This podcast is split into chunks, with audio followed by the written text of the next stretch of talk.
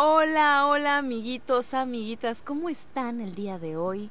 Espero que se encuentren muy, muy bien, así como yo, como siempre estoy muy, muy bien. Y también yo quiero saber cómo se encuentran en este momento mis dos queridísimos amigos, Diana Chapman y Jair Solís. A ver, Tú primero, Chap, porque luego nos perdemos en, en a quién le toca saludar primero. Es incómodo. ¿sí?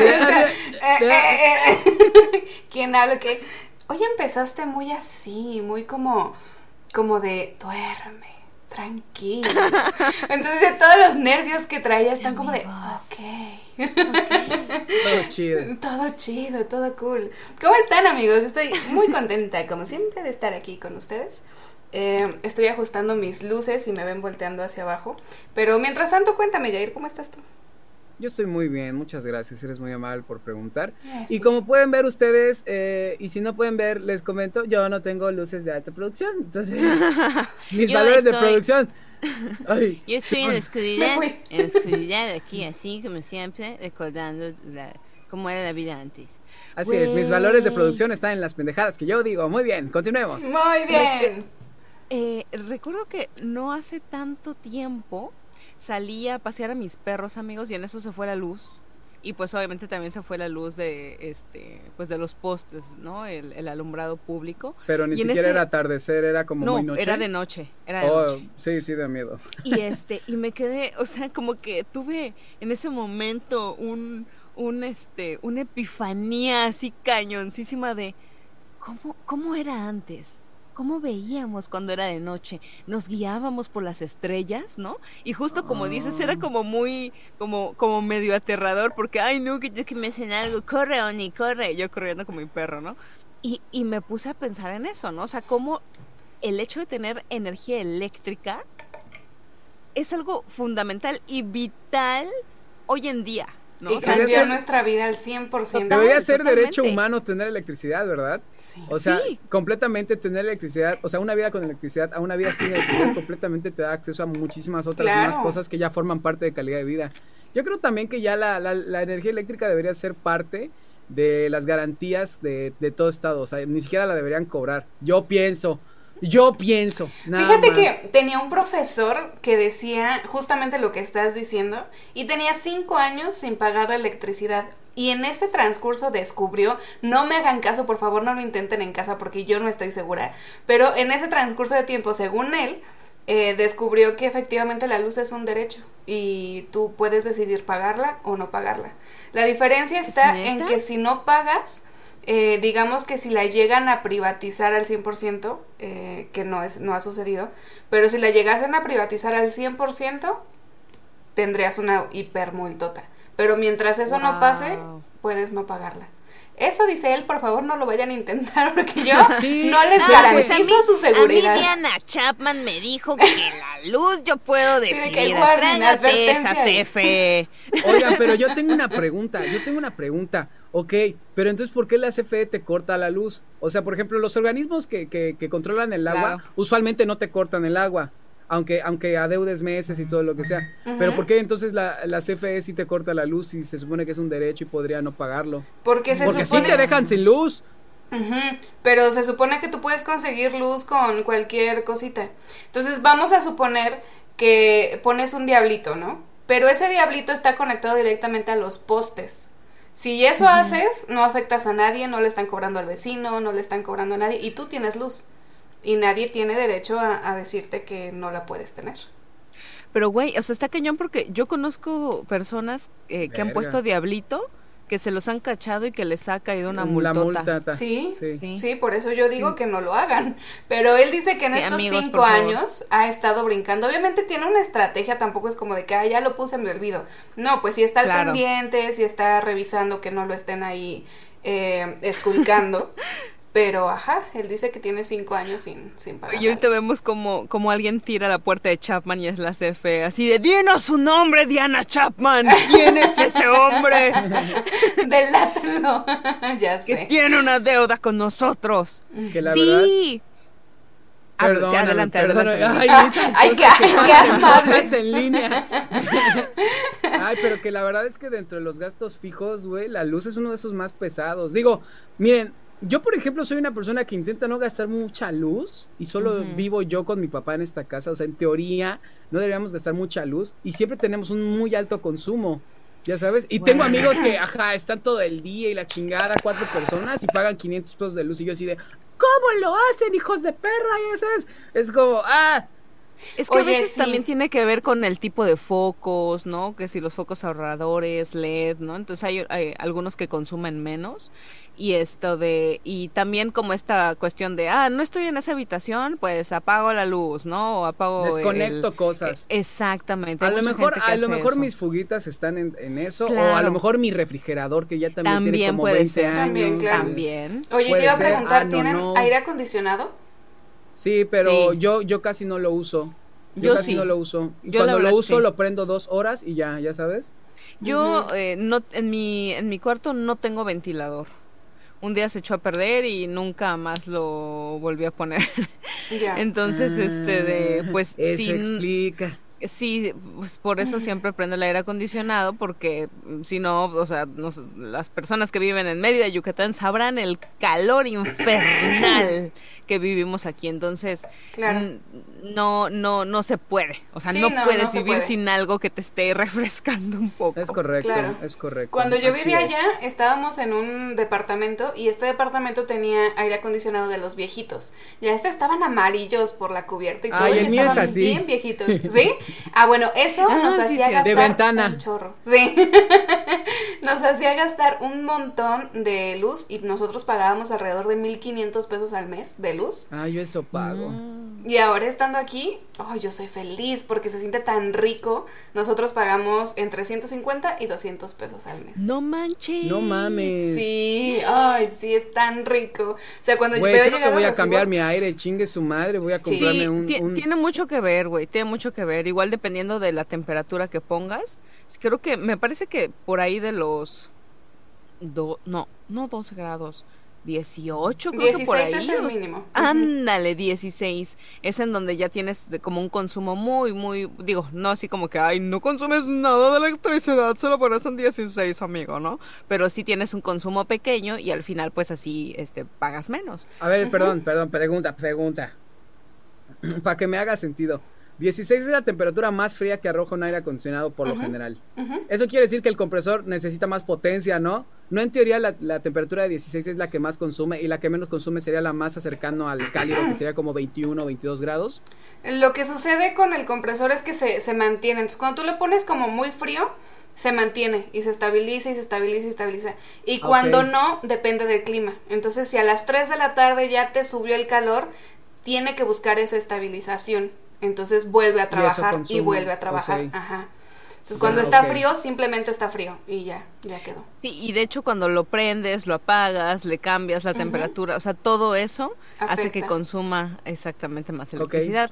Y fíjense que eh, una vez conocí a una persona, eh, tuve un amigo que su mamá eh, trabaja en la CFE y pues ellos no pagaban luz. Según yo, ahora ya no, ya no hay como ese privilegio. O sea, creo que, ajá, creo que, que, que, esta situación era eh, como que, supongamos, eh, todos los que alcanzaron a tener este privilegio del 2000 hacia atrás se lo quedan, pero del 2000 para adelante ya no. Entonces tú cuando ibas a casa de este vato, ellos tenían eh, estos aires acondicionados que ponen en las plazas. O sea, los ah, industriales. Cañón. O sea, tú hasta entrabas al baño a hacer tu business y ¡ay, qué, qué agradable está aquí, ¡Qué refrescante! sí, Increíble, o sea, tenían como para toda la casa, creo que tenían como dos y pues tenían justo como toda esta cuestión de ductos y toda la casa, toda estaba climatizada y no pagaban nada. Típico, típico de gente de CPE. típico. digo, digo, entre la CFE y nosotros, nosotros estamos Ok. O sea, very, fine. Ya estás bien prejuicioso con los de la CFE. Ay, a mí, a mí sí me caen gordos tantito. Aprecio a la gente que responde eh, rápido a los, a los llamados de emergencia y van y resuelven. Los aprecio un chingo. Pero como corporación y como industria son unos ojetes y unos pasados de lanza, la verdad. Perdónenme. Con todo, es más, Lo lamento, hasta me da pena decirlo, ¿no? Pero vámonos a cosas un poquito más alegres. Voy a retomar la, historia de, Corina porque yo me acordé por alguna extraña razón de los blockbusters. Cuando tú dijiste, vi los aires acondicionados, yo dije, ah, sí.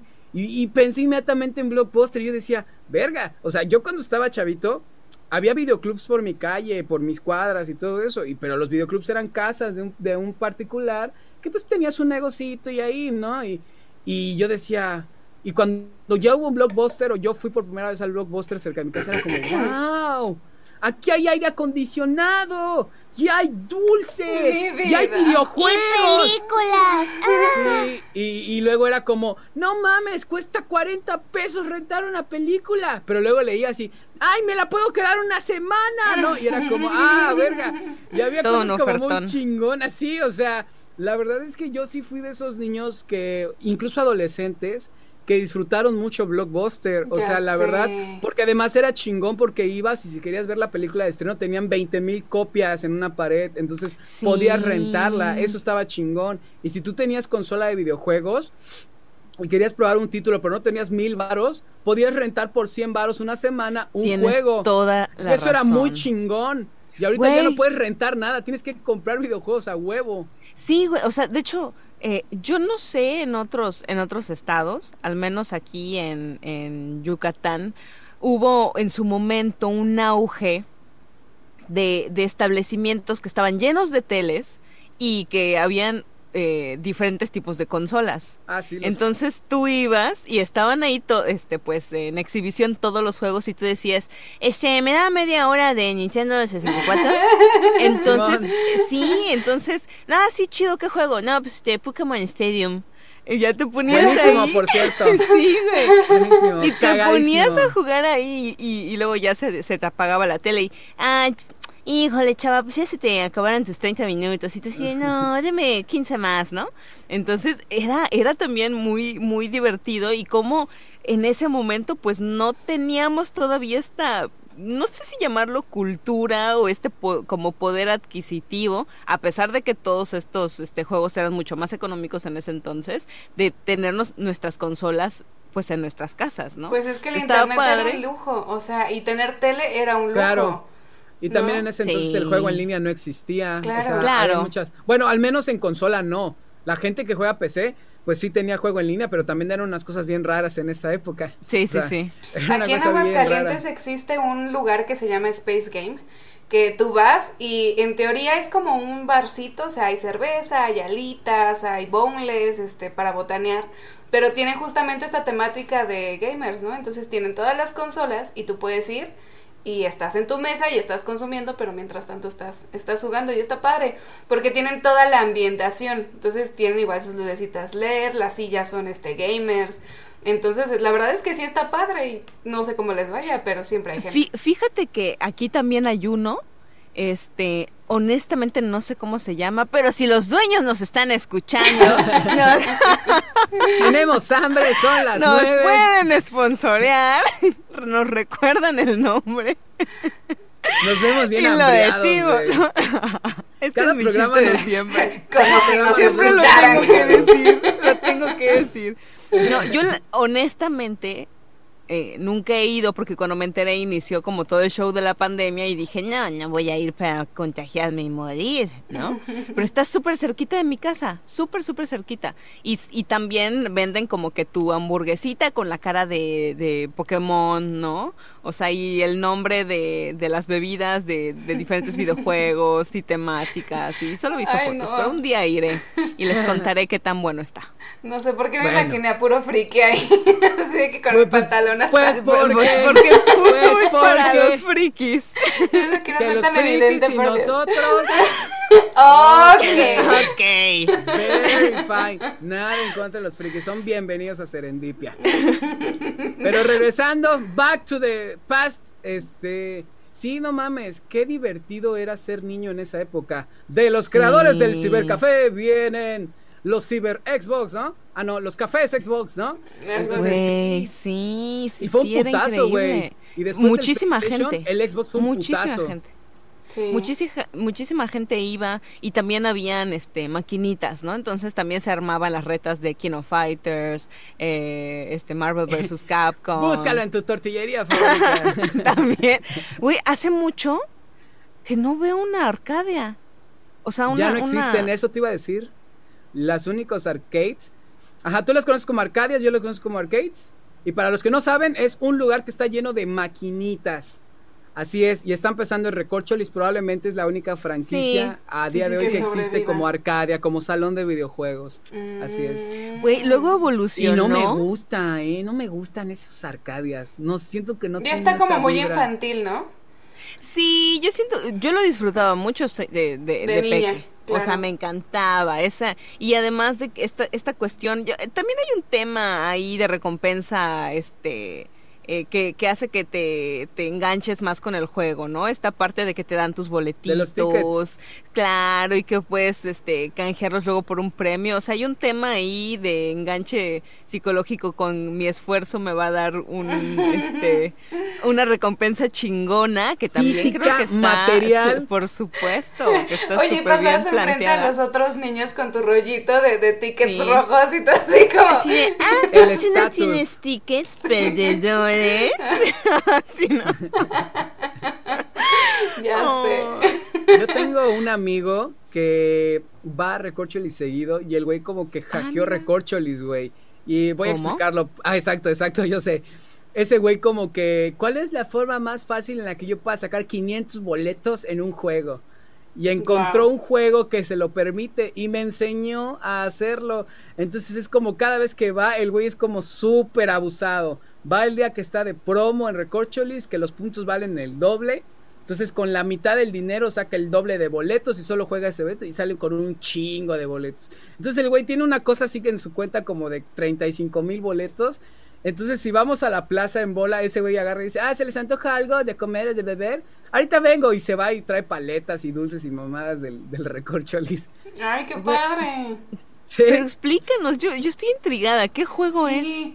Este, soy un caballero, voy a, voy a, este, no omitir la este, información. exactamente. Ah, o sea, es perdón, mi, sentido, mi sentido ñero fue así como de, ah, la verga. Eh, esto está mal, esto no puede sí, estar exactamente, me, voy a arrepentir. Esto es ilegal que estoy diciendo.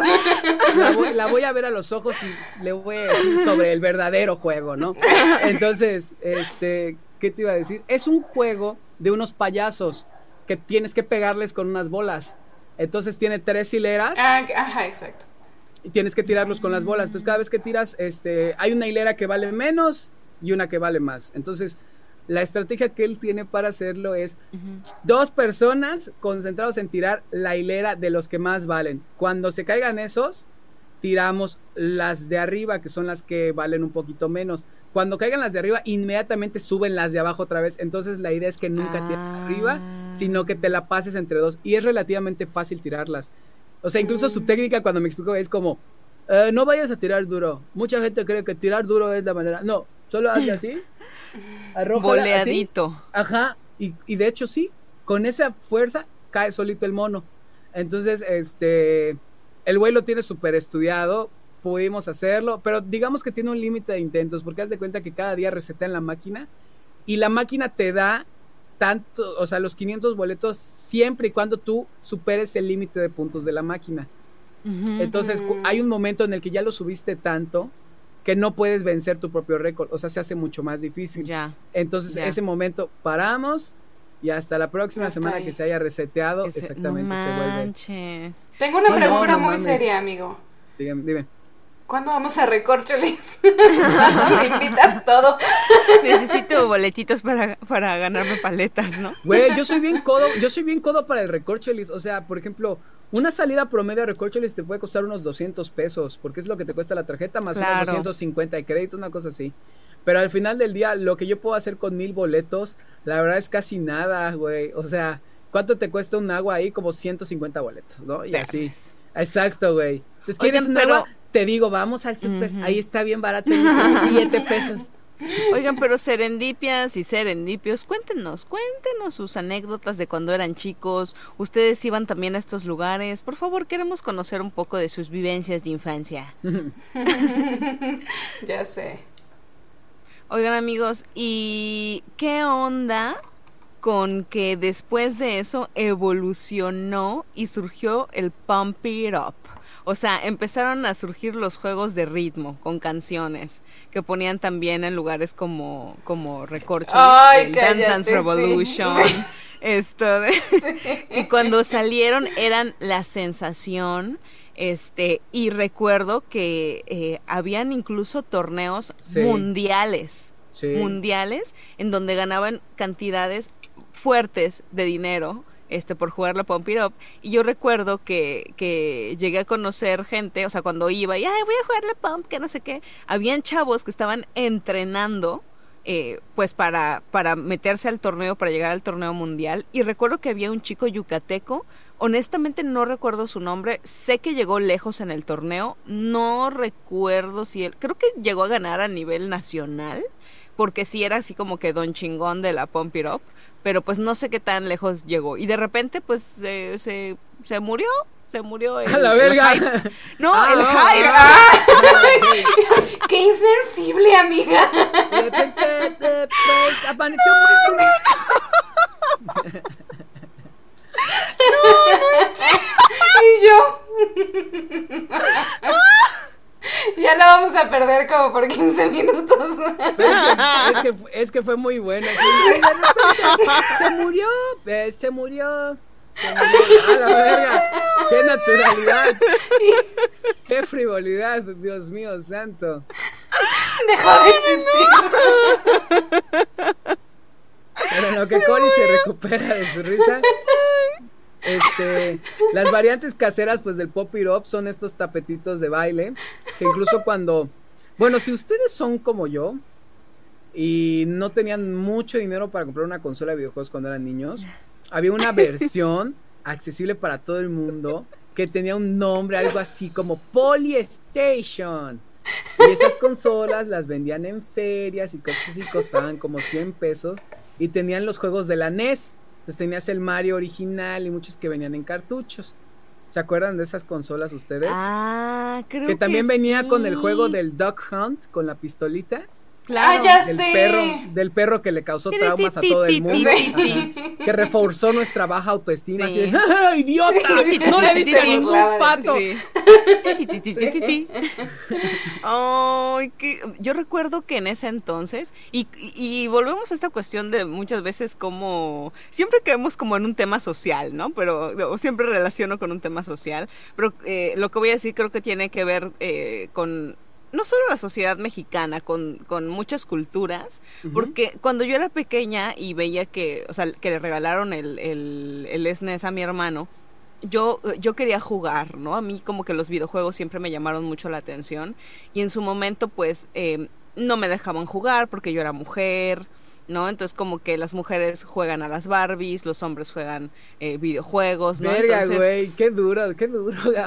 Entonces yo me moría por, por tener mi consola y por jugar videojuegos y por experimentarlo, entonces a veces como que lo hacía escondidas y, como que eh, de alguna manera en algún tiempo, y ahorita lo recuerdo mucho con, con mi mamá, como que ella me decía, no, no, es que, o sea, tú no hagas eso, o no, no juegues videojuegos.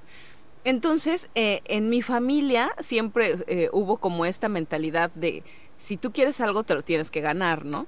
Entonces, eh, lo que empecé a hacer, ya que llegué a la secundaria, fue que me metía a concursos. Me decían, si tú te metes a un concurso y lo ganas, te compramos lo que tú quieras. Ah, perfecto. Entonces me empecé a meter a concursos y llegué a ganar varios concursos dentro de la secundaria y lo primero que pedí fue mi consola de videojuegos. ¿Qué pediste? ¿Qué consola pediste? Tengo curiosidad. Eh, fue la primera consola que llegué a tener fue el GameCube. Mi Buena hermano consola, ¿eh? Sí. Buena consola. Mi hermano llegó a tener el, el SNES, e el Nintendo 64. Sí jugué Nintendo 64, pero la primera que me compraron ya como tal es mía fue el GameCube. Entonces, este, de... Y el Nintendo 64, antes de que yo empezara con esto de los concursos, como que ya me lo empezaba a prestar más mi hermano y conocí eh, mi saga favorita de videojuegos, que es la de Zelda. Entonces, este, mi mamá siempre tuvo de alguna manera esta esperanza de que en algún momento me iban a dejar de gustar los videojuegos. Fuera una etapa. Era una es su etapa, se está revelando. No quiero usar vestidos. Entonces, es medio emo. Mírala, se le va a pasar, ¿no? En algún momento mi hija se va a vestir. No, no solo se va a, su ropa no va a ser el 90% negra, ¿no? 20 años después. Así de. Ups. Entonces, este, pasaba el tiempo y llegaba mi cumpleaños. ¿Y qué quieres? No, pues quiero un nuevo juego de Zelda. Y mamá así de, no, pero no, no quieres unos vestidos, unos zapatos. Y yo así de, no, quiero el juego de Zelda, ¿no? Y así en la prepa, eh, ya que llegué a la prepa, era así de que bueno, ya, ya está creciendo, ya está madurando, que no sé qué. Y no, o sea, hasta la fecha, yo de repente, este, eh, Corina, ¿por qué lloras? Es que acabo de ver el nuevo trailer del nuevo juego de Zelda. Y entonces, no, porque yo siempre que veo un trailer de Zelda por algún motivo lloro, porque tiene como un significado. No, neta, sí. ¿Significa mucho para ti? Significa muchísimo para mí los juegos de Zelda. Y por eso siempre que veo un trailer se me enchina la piel y lloro porque cada celda eh, eh, y, eh, yo lo relaciono como con una etapa diferente de mi vida.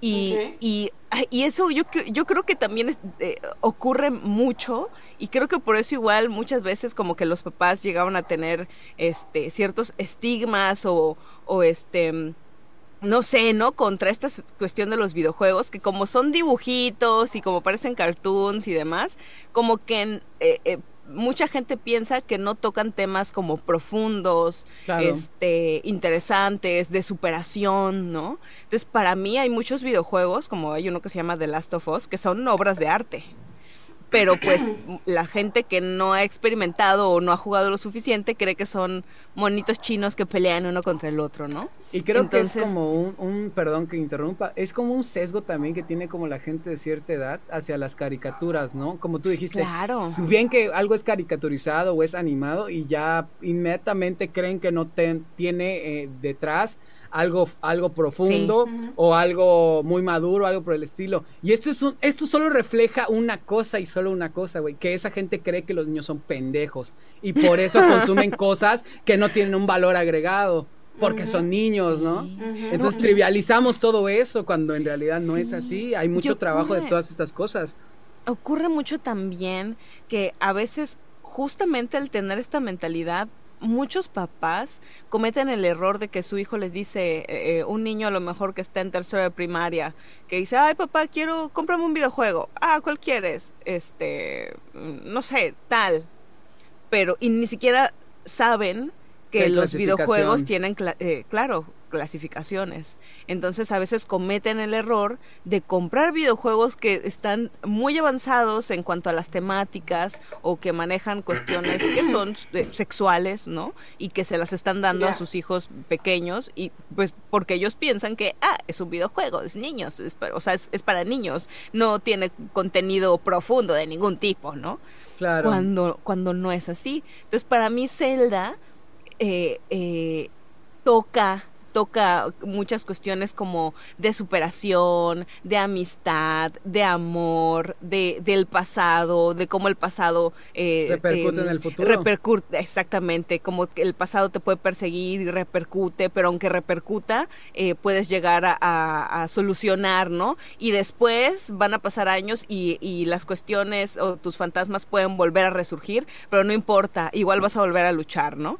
Entonces para mí Zelda fue así como que algo tan em, irrelevante para mucha gente como puede ser un videojuego. Y a lo mejor ahorita mucha gente también de decir, ah, pinche Karina se le está mamando con eso de Zelda, nada que ver, ¿no? Pues mira, pues mira, yo no conozco Zelda y nunca he jugado Zelda, pero puedo hacer como en un análisis superficial, superficial.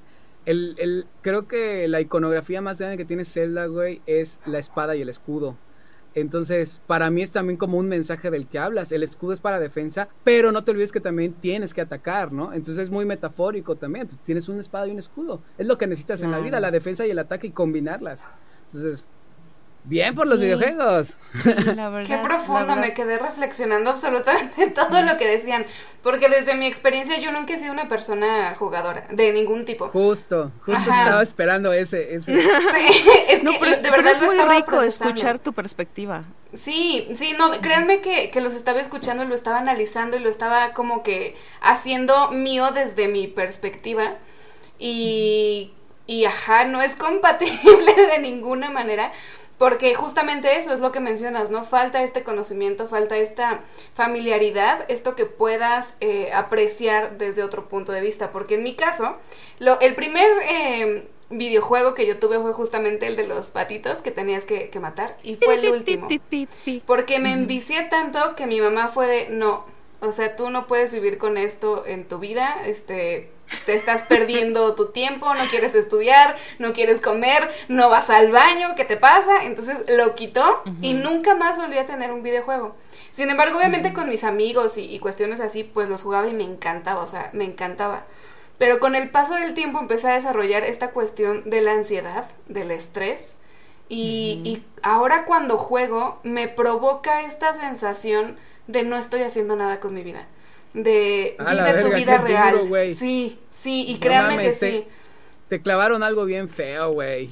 Pues te, te, arruinaron la experiencia. De alguna manera sí, pero también siento que fue culpa mía cuando empecé a desarrollar este, este estrés, esto de tengo que estar haciendo algo. O sea, también ah, sé que es cosa mía. O sea, sí, sí tiene que ver que, que fue una espinita que, se, que sembraron, pero también sé que es cosa mía. Entonces, por ejemplo, ahora que estoy con Luis, él se la pasa jugando todo el tiempo. Sí. Y yo lo veo y lo veo disfrutar y me encanta verlo porque él está disfrutando, ¿sabes? Pero es una conexión que yo no puedo hacer. Claro. claro y sale Luis así de, ¿ya escuchaste Diana Chapman? Escucha a tus amigos. No, jamás le he prohibido jugar, jamás. Eso, eso te iba a decir. No entiendo eso. O sea, la sensación que tienes sobre, de ansiedad de no me estoy moviendo, no estoy haciendo nada con mi vida, solo la tienes contigo, no la tienes con nadie más. o sea, tú ves a Luis y dices, ay, qué bonito, qué bien se ve. Sí, qué o sea, qué padre. Si a él no le te da esta sensación de, estás, estás desperdiciando. Eso es muy bueno, porque si eso es un asunto de tipos. Ajá. Sí, no, al principio no lo entendía y digamos que lo criticaba, pero porque no lo entendía, o sea, no, no había convivido con él lo suficiente como para saber que le gusta, que también está trabajando y que son como sus... Porque él trabaja y juega al mismo tiempo, ¿no? Entonces, eh, cuando lo empecé a ver que se relajaba, que era como su manera de... O sea, cuando yo estoy estresada, me paro, respiro, me muevo y a lo mejor me pongo a limpiar algo y luego se me pasa y regreso. Él no, él se pone a jugar, ¿no? Entonces, ajá. Y cuando lo empecé a ver y lo empecé a entender y, y, además lo veía que no dejaba de hacer cosas por jugar, fue como de, ah, o sea, jamás le dije nada porque al final yo no soy quien para prohibirle nada a nadie, y a mi pareja menos, ¿no? Claro. Entonces, eh, jamás le dije nada, pero sí es verdad que no lo entendía, sí era como de, ah, chido. Fíjense qué que curioso, en alguna ocasión leí un artículo en el que decía que, claro, los videojuegos han evolucionado eh, eh, con el paso del tiempo. Y en la etapa en la que estaban eh, las consolas como el SNES, e ¿no? En, en, la etapa en la que pues nosotros, los millennials, pues éramos unos niños, si ustedes recuerdan, eh, estaba como el, el, jueguito este de, de, la serpientita que iba comiendo una bolita y se iba haciendo más ah, grande y chocabas. Que estaba este incluso en los Nokia. o, Tetris, este, o este que era como un ping pong. Juegos de señora, yo jugaba esos. No, Ajá, entonces, ¿qué, ¿qué, es lo que pasa? Si se dan cuenta, los juegos de ese entonces eran, eh, no tenían una historia y un objetivo eh, final y siempre perdías. Entonces, eh, siempre al perder, pues, ah, ok, o sea, ya chocabas la serpientita, o digo, no estoy diciendo que nunca nadie pasara los niveles, pero la gran, era, gran, era mayoría... Acumular, era acumular un puntaje y siempre y te morías. Terminabas chocando. Entonces, exacto. Entonces, ¿qué ocurre? Que en, en algún punto em, eh, decidieron hacer investigaciones. Entonces, resulta que los niños que crecieron jugando este tipo de, videojue eh, de videojuegos presentaron de adultos mucha más tolerancia a la frustración porque de niños entendían que, ok, o sea, yo tengo un objetivo, ¿no? Voy a intentar obtener el mayor puntaje, pero eventualmente voy a perder. Entonces, y, y que yo pierda está, está bien, está bien, y qué padre porque voy a volver a iniciar el juego.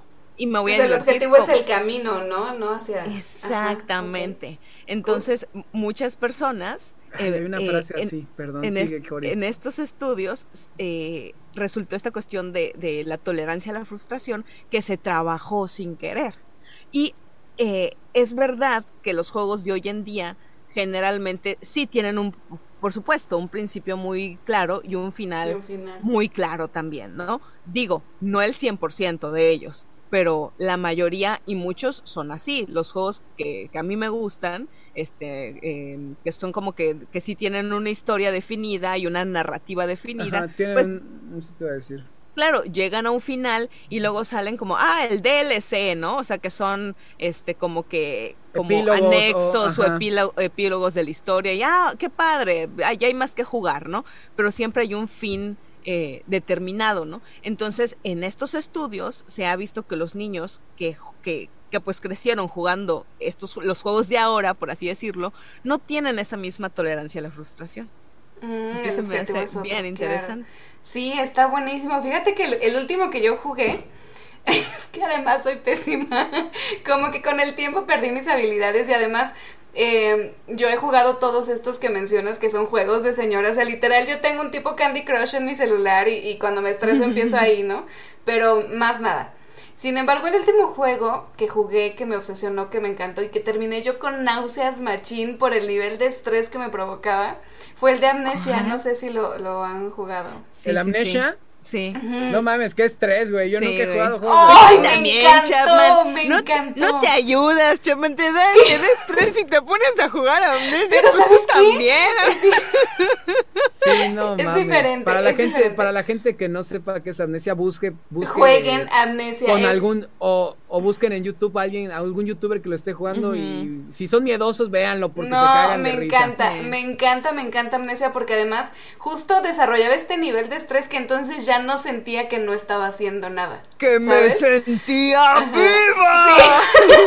Sí, que estabas, que estabas que superando matar, tu sí. límite de ansiedad. Ajá. Como- Y, y fue la cosa más maravillosa. Y luego Luis me decía, no manches que tienes que streamear porque eres súper cagada. O sea, es como de, no, estás en otro nivel. Porque me ponía a gritar y luego me paraba y luego me sentaba y luego le pegaba al monitor y así. Y entonces me decía, no manches, tienes que hacerlo porque de verdad estás muy cagada. Pero ajá, los, los videojuegos de terror, no, eso sí, eso sí me gustan. Ahí sí saben de uno, me lo recomiendan porque seguro me voy a obsesionar. Day by Daylight, ¿no? Ese es, un multi- ese es un multijugador. El objetivo de ese juego es que ahorita ya hay muchas franquicias dentro de ese juego. Está bonito porque el objetivo es, eh, hay dos tipos de jugadores, los sobrevivientes y el Y asesino. asesino. Entonces el asesino es como un, un vato súper poderoso y el objetivo es asesinar a todos los sobrevivientes. Los sobrevivientes son tres o cuatro, me parece, no estoy seguro. Ahí corríjanme. Este, y lo que tienen que hacer es prender unos generadores en un mapa pequeño para poder escapar, ¿no? Entonces de eso se, se trata el juego, que los survivors sobrevivan y el, y el killer pues asesine a todos, ¿no? Y es todos son jugadores reales al mismo tiempo en línea. Sí, y, y básicamente es, eh, trabajas en equipo para, Exacto. Pues para sobrevivir. para escapar. Híjole, o sea, para mí un... eh, no, no, sí es un videojuego, pero más que nada fue como un teaser de un juego que nunca salió, pero que si lo llega a tener Luis, este, te recomiendo mucho que lo tengas. O sea, no todas las personas lograron descargarlo y luego lo quitaron es. para descargar y ya es como que no lo puedes descargar. Es PT. Así se llama. ¿Sí era PT, ese el que decías, Jair? No, no, no, no, es diferente. No, no, no, ese fue una colaboración que hizo Guillermo del Toro con este Oh, Con ya desde Hideo- que dices Guillermo del Toro, ya se me antojó. Con Hideo Kojima. Ajá, con Este, Kojima. Sí, pero Entonces- era, era el demo de un juego que iba a ser que el no se demo. hizo. Eh, no se hizo el Mm. juego. Y Chap, o sea, eh, te, sí te meten obviamente eh, cuestiones de cuando te espantan eh, porque sale algo de la nada, ¿no? Este, muy Sí. poquito, pero es un terror más que nada psicológico. Sí, Uy, el te llevan- ambiente.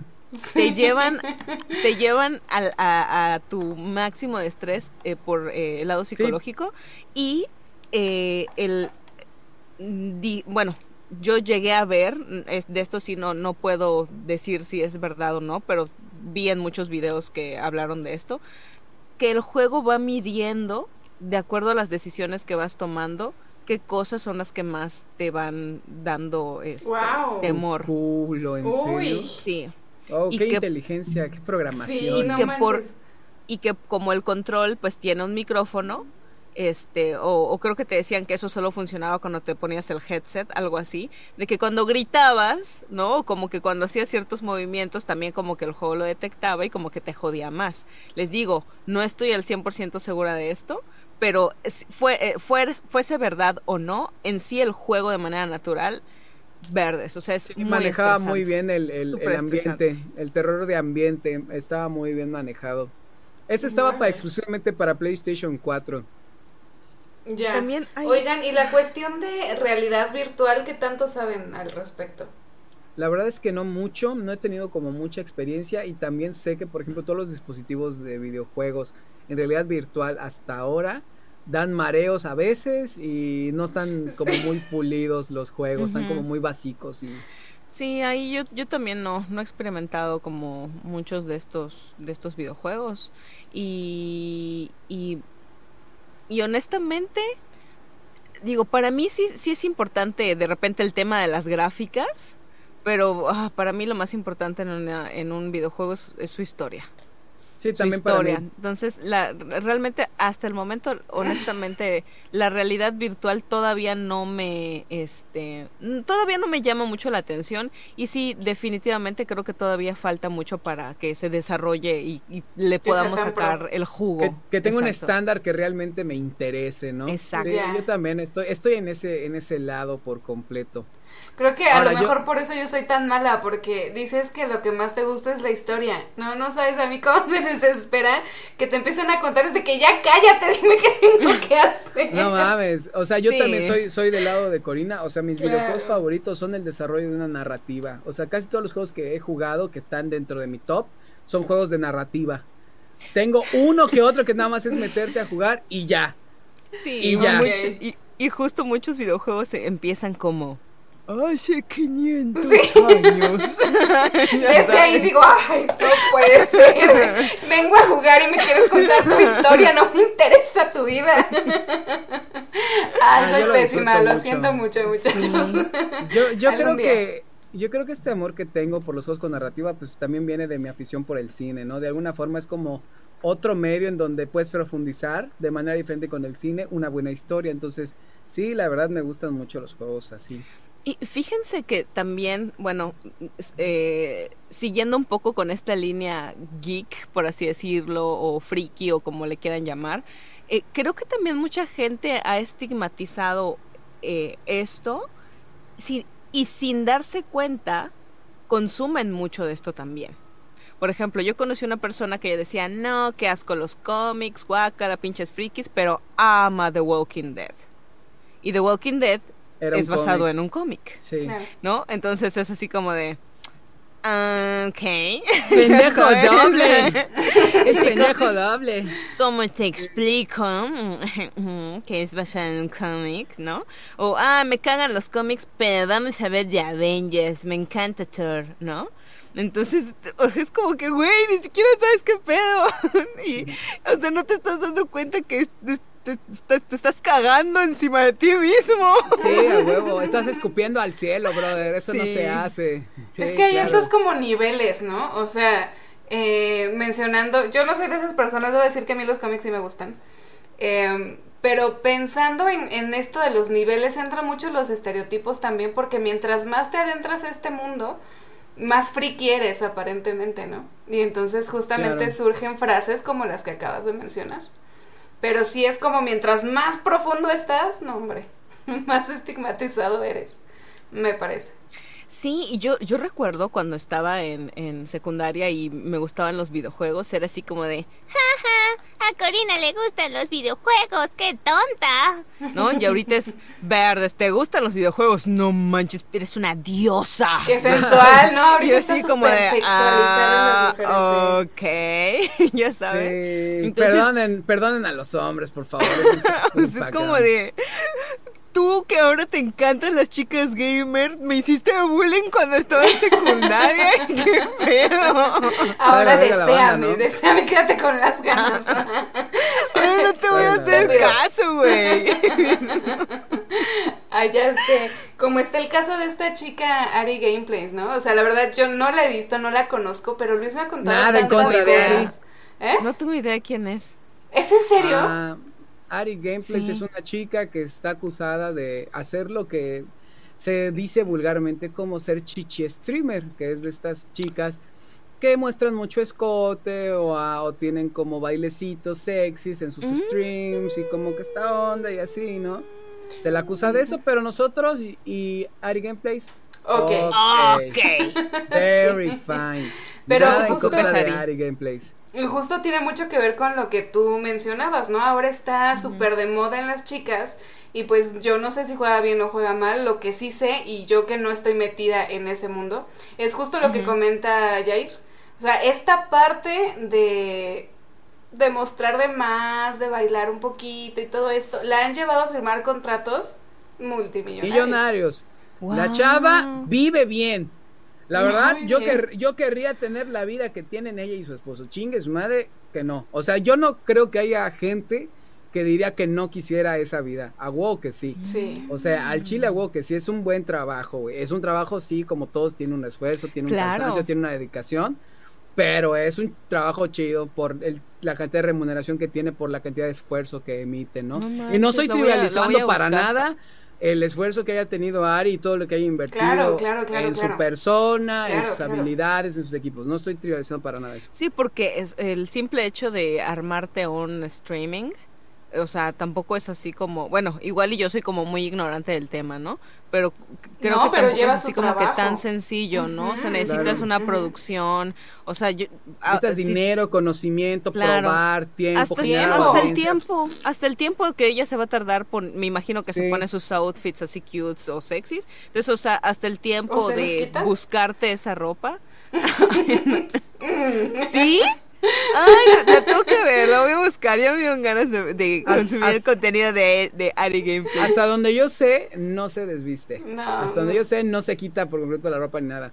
Pero si te gustan los streamers y todo eso, yo recomendaría nada más por mero morbo, porque me da un chingo de risa ese vato que se llama El Mariana. El Mariana es un güey muy cagado de Monterrey.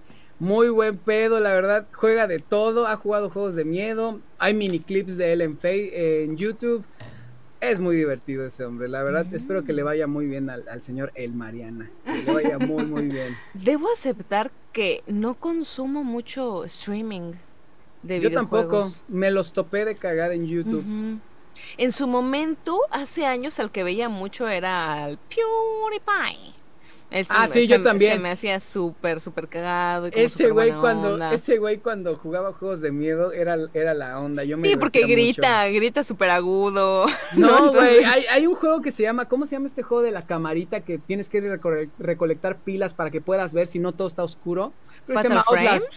Creo que es Outlast. Ah, yo no, no, sí me estoy confundiendo de camarita. Ajá, sí. Bueno, entonces el vato, güey, estaba jugando Outlast, Outlast 2 y este, ¿cómo se llama? Y el güey estaba así como, ¡ah, batteries! Y agarraba así, y hay una canción de los Bee Gees que se llama Tragedy. Entonces, ajá. el vato empezó, y la canción es Tragedy, when your feelings gone and you can't go, it's tragedy. El vato empezó, ¡ah, battery! Battery, when your feelings gone and you can't go, it's battery. No, y así se la pasaba, güey, cada vez que se encontraba una batería. Porque además te tienes que estar encontrando baterías a cada rato porque se, se acaba en chinga la vista del este, juego este güey chap, su nivel de energía siempre está acá, siempre está así como que, sí, entonces vamos a hacer esto, lo otro, ¿no? Entonces como nunca sabes qué mamada está va. cagado, sí, está Sí, nunca sabes qué mamada va a decir, es muy, es muy, muy gracioso. Hi, hello friends. Yeah. Mm, wanna kiss? Mm, uh, mm, ok. Sí, algo Así. Sí, sí, sí, cae súper bien. Sí, alguna vez intenté verlo, pero pues no, tampoco, tampoco funciona. a ti que te gustan los juegos de miedo, busca los juegos de miedo, yo creo que ahí sí te puedes divertir. Sí, sí, sí, sí. También te, les, te recomiendo y les recomiendo a todos nuestros serendipios. Eh, hay uno que se llama Little Nightmares. Ah, está bien bonito ese juego, ¿eh? Sí, O sea, es un juego de terror, pero se me hace muy bonito cómo está hecho. Sí, y, y es de esos juegos que, que mm, no precisamente tienes que matar al malo que te está intentando matar. O sea, solo tienes que, que huir. Entonces eso también tiene un nivel de estrés, ¿no? Que, este agregado ahí a, la adrenalina, ¿no? Entonces también está muy bueno. y un arte, y un arte muy bonito. Un arte muy bonito, ¿eh? La verdad, ese juego tiene un arte muy, muy bonito. Pasando a otras cosas incómodas, ¿qué pedo con Alex Intec, banda? Ya ¿No les parece que, ¿No les parece súper incómodo Alex Intec ahora? A ver. Ya sé también a mí, güey. Ya sé. He visto, Perdón, Alex Intec, también He visto que han puesto cosas de que qué cringe pero honestamente no he visto sus videos. O sea, siempre digo, voy a googlear. Cuéntenme, por favor, cuéntenme. Yo quiero saber por qué. Es que se ve postizo el güey, se ve como súper. ¿Qué, pasó? ¿Qué hizo? ¿Qué hizo? Ahorita, ahorita está sacando, está sacando como un montón de TikToks, así de. ¡Hola! Así de. Ah, de TikTok. Ok, en TikTok. Sí, tiene su. Haz de cuenta que es Alex Sintek en, en, su cocina, ¿no? Con un plato de papas. ¡Hola! ¿Te acuerdas de esta canción? A lo mejor se le. Quítale lo aburrido, ponle lo divertido es catsup de la costeña. Agarra Es puro tomate. Es puro tomate. ¿Te acuerdas de esa historia? Ya así se queda del TikTok, güey. Y es como súper raro, cabrón. Es como, ay, le quitó lo Porque además su sonrisa. Él siempre ha tenido esta cuestión como del tic en los ojos, que luego está así. Y tiene una sonrisa. Así como sube y baja. Es como raro. Imagínate que se te queda así. Observándote así. Ah, güey. ¿Qué? qué miedo. Ajá. No, güey, tiene un edit, tiene un edit muy cabrón, aunque alguien le hizo en TikTok también, donde lo ponen a él cantando esa madre, güey, pero lo mezclaron con la escena del resplandor cuando Jack Nicholson le pega a la puerta con un hacha y se mete, güey, y es ese güey con la botella de katsu. Oye, güey, pero solo de ese, porque, o sea, según sé, él escribió varios jingles. Sí. Solo de, solo de ese jingle hace su video así, este, de cringe o hace varios. Yo creo que debe hacer varios, güey, pero con ese tienes. O sea, si te quieres dar cringe, con ese tienes. Pero tiene varios TikToks donde, sí, donde canta básicamente. Pero últimamente se ha metido como en muchas polémicas. También eso tiene mucho que ver con la fama que le están haciendo, ¿no? Porque, o sea, yo, la verdad lo admiraba, o, lo admiro, la verdad es que el hombre es muy talentoso. La verdad me gusta mucho su música también, o sea, fuera de, todo lo que puedan decir de él, yo también disfruto mucho su música. Sí. Pero yo creo que todo esto de Alex Sinte que empezó, eh, miren, ya todo como ventaneando. Este, lo de lo de Alex Sinte que empezó cuando empezó a meterte a meterse con el reggaetón. Cuando el güey empezó a decir, "No, es que el reggaetón de deciblos, ¿no? Que, que, el reggaetón no debería ponérsele a los niños, que a lo mejor tiene razón, ¿eh? A veces es muy explícito, pero X, esa será otra conversación. Y luego, y luego, güey, empezó este pedo de su escándalo de que le empezó a mandar de los mensajes, A, los morritos ingleses. Ese sí supe, Porque si no sabían, banda, Alex Intec tiene un mega escándalo donde desde su cuenta de, de artista, la que ves en Instagram, le mandó mensajes eh, pues no diré particularmente sexuales, pero sí de insinuación a un chavito este inglés de 16 que le decía, ah, you're a pretty, pretty boy, where, where are you from? I'm a, I'm a famous singer in Mexico, una cosa así. Como seducirlo a través del poder, ¿no? Claro. Y el chavito lo puse, eh, una, vez un señor, eh, ¿quién, ¿quién, es? ¿no? Oye, y, que, ¿y que él declaró al respecto? ¿Saben dijo que era broma. Lo que dijo? Dijo que era broma. Dijo, estaba jugando con él a ver cómo reaccionaba. ¿Y por qué no dijo, me hackearon, banda? O sea, básicamente dijo, sí, sí lo hice, pero era broma, te tomaste a mal. Sí, porque cuando Pequeño menor de edad. broma, pero si quieres no es broma. ¿Broma o no? Es tomate. La verga, pinche. No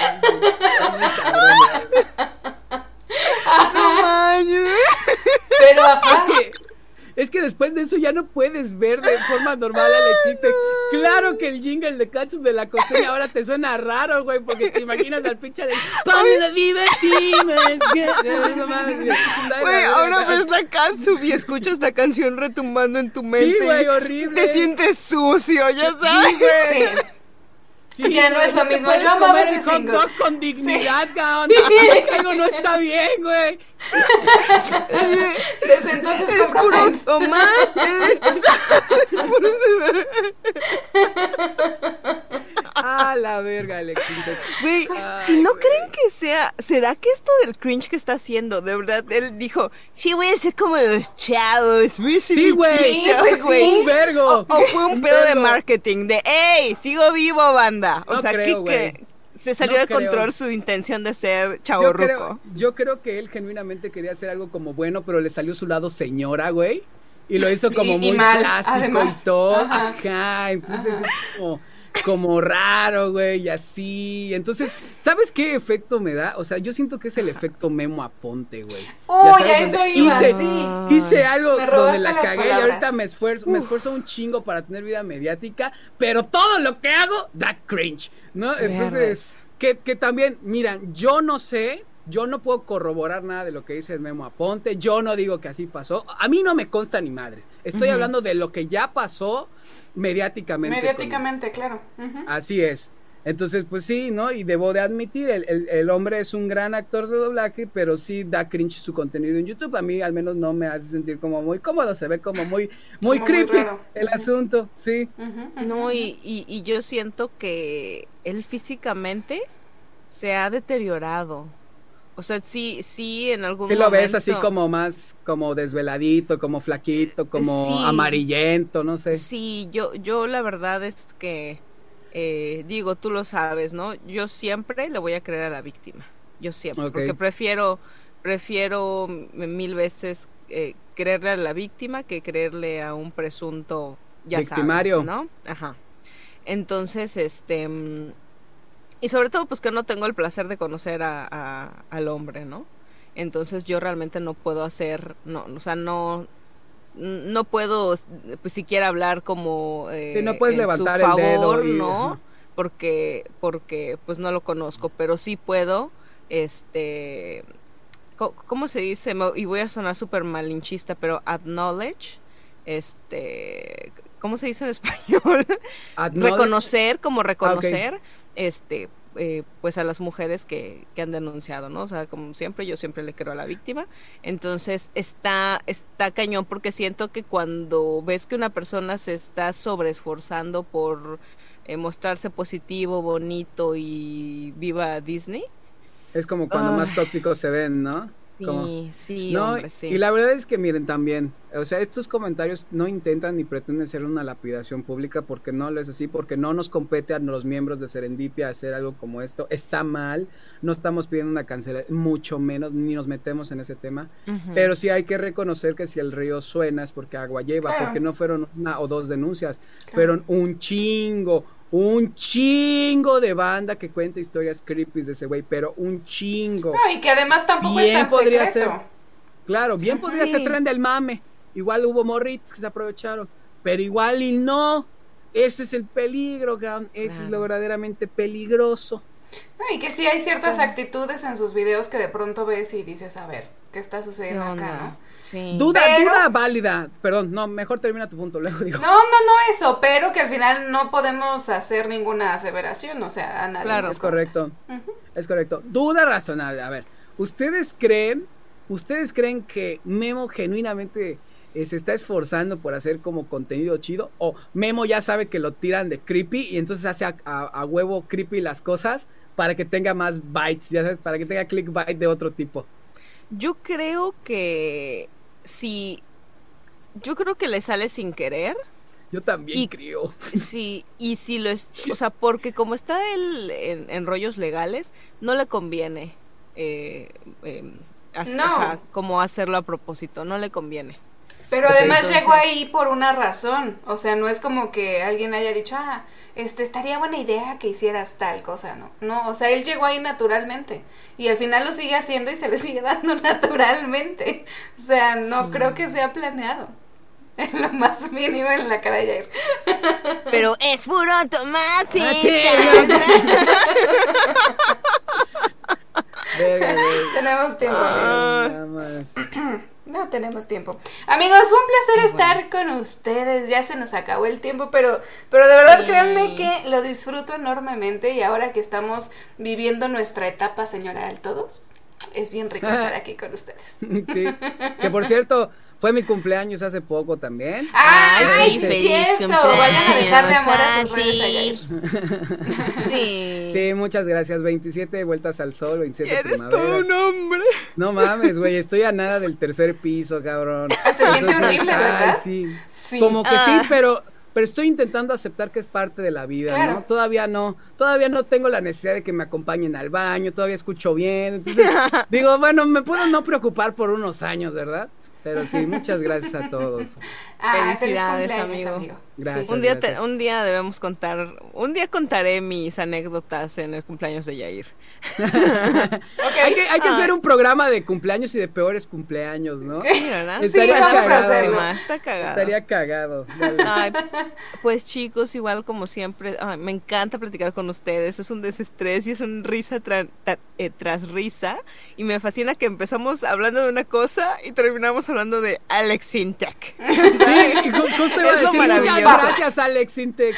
Muchas gracias, porque la verdad sí me hizo un chingo de risa. Y fue para mí muy grato y muy afortunado ver que Diana dijo en ese momento, ya sí, ¿qué pedo con ese hombre? Ay, sí me entiende. Ya sé. Ay, vayan a decirle a Alex Intec que qué onda con su vida, que no puede estar haciendo estas síganlo, cosas. Síganlo, al pobrecito Alex Intec. Bueno, no, si, si, si les da demasiado cringe, pues no, pero si sí, pues sí. Si les gusta el morbo, pues vean, sí, pues también. Vean, vean el edit, compruébenlo por ustedes. Yo voy a ir. Y ahorita que terminemos, va a ser lo primero que voy a hacer. Sí, háganlo, háganlo. ¿Alguna recomendación antes? Ah, este, alguna recomendación. Ah, ¿No? ¿Sí? No, si no, no, ¿eh? A ver, me agarraste en curva. sí, sí, sí, ya, sí. Tienen que ver la serie del juego del calamar. ¿Ya la están viendo? Ya, ya la vi. Ya la vi en una noche. Yo, no la he visto, la verdad. En una noche la viste, a mí me falta todavía. Pero, pero tienen que ir a verla, está sumamente recomendada de mi parte. Y díganos qué sensación les provocó. Mm, de series, yo les puedo recomendar en Netflix hay una que se llama Special que trata la voy a apuntar. Special es eh, un hombre que, que forma parte de varias minorías. O sea, es discapacitado, es homosexual, este, y, y, no acepta que tiene una discapacidad y, no se ha permitido vivir su vida como gay. Entonces él como que, como cojea por tener una discapacidad, él como que siempre que le dicen, ¿por qué cojeas? Es, ah, porque me atropellaron cuando estaba chiquito, ¿no? Entonces... siempre es una cosa diferente la que dice. Ajá, no, no, no, siempre se mantiene en su historia de que porque lo atropellaron, por eso Ah, ok, o sea, es una coartada la verdadera razón. Exactamente. Ah, Entonces, en el transcurso de, de, la serie, pues vas viendo como su proceso en esta cuestión de eh, evaluarse y aceptarse a sí mismo, siendo parte de varias minorías. Está muy buena. Ok. Yo voy a recomendar un super clásico. Bueno, para mí es un clásico. Igual ya la recomendé en, otro programa, pero como la recomendé recientemente a una amiga, les voy a recomendar una película de Tom Hanks que me encanta. El regalo de Estados Unidos para el mundo, el señor Tom Hanks. Eh, una de mis películas favoritas, La Terminal, con Stanley Tucci y Tom Hanks y Cameron Seth Jones en el elenco principal.